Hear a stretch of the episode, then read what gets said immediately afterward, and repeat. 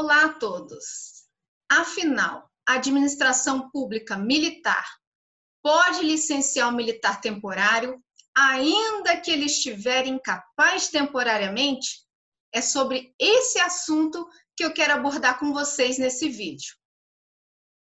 Importante esclarecer para vocês que o Exército, especificamente, profere pareceres para o militar temporário de incapaz B1 e incapaz B2. O incapaz B1 para o Exército corresponde a uma incapacidade temporária recuperável a curto prazo. E aí, no parecer, é seguido dessa observação até um ano. Supostamente, então, o militar temporário julgado incapaz de B1 teria até um ano para apresentar recuperação da sua capacidade laboral. Enquanto que o parecer incapaz B2 corresponderia a uma incapacidade também temporária, mas essa incapacidade demandaria um longo prazo para recuperação, mais de um ano. O que importa para nós aqui, para fins de legislação especificamente? Incapaz B1 ou incapaz B2 correspondem a uma incapacidade temporária. Então, o militar julgado incapaz temporariamente na aeronáutica e na marinha, no exército B1 ou B2, não pode ser licenciado.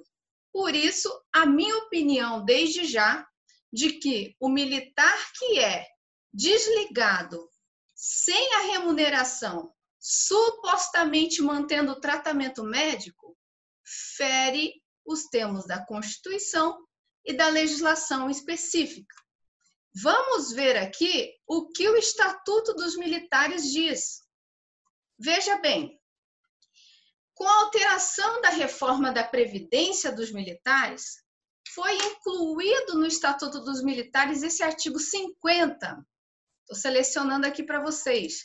50A, que diz: o sistema de proteção social dos militares das Forças Armadas é o conjunto integrado de direitos, serviços e ações permanentes e interativas de remuneração, pensão, saúde e assistência. Por isso, fere o próprio sistema de proteção social dos militares, da qual as Forças Armadas têm responsabilidade, o licenciamento do militar incapaz temporariamente. Vamos ver ainda o que diz a Constituição Federal sobre os direitos sociais de qualquer indivíduo. Não é porque o militar ele é um servidor da nação, servidor da pátria, que ele não exerce uma função laboral.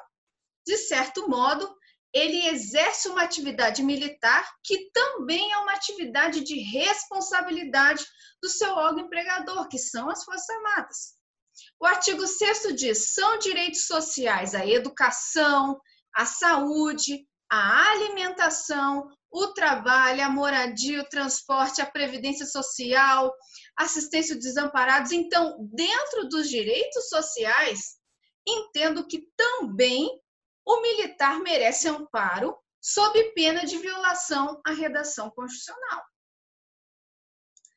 Sem contar que uma outra observação a gente precisa deixar aqui, que o militar temporário ou militar de carreira, razão pela qual inexiste diferenciação para fins previdenciários, recolhem mensalmente valores para pensão militar, que atualmente é de 9,5%, a partir do ano que vem, né, janeiro de 2021, vai ser de 10,5%, e valores para o fundo de saúde da respectiva força.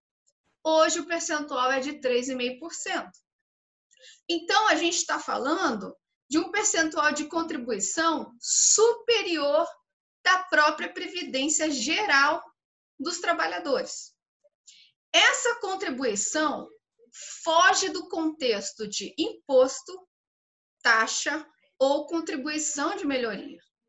Mas não há dúvidas de que essa contribuição prestada pelo militar tem um cunho tributário, porque é de recolhimento obrigatório.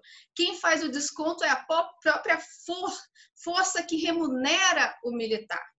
Então, veja, se o militar recolhe mensalmente valores para o fundo de saúde para a pensão militar, ele tem a expectativa jurídica do amparo em caso de advento de uma incapacidade.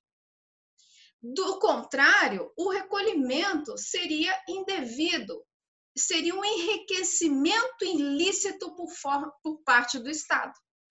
Então, por quaisquer ângulos que a gente analise a situação do militar temporário, em caso de desligamento durante uma incapacidade temporária, necessitando do tratamento médico, o ato administrativo é ilegal. E esse também tem sido o entendimento dos nossos tribunais de forma majoritária. Assim, eu concluo o vídeo dizendo que se você está nessa situação, você precisa buscar um advogado de sua confiança. Um abraço, até o próximo vídeo.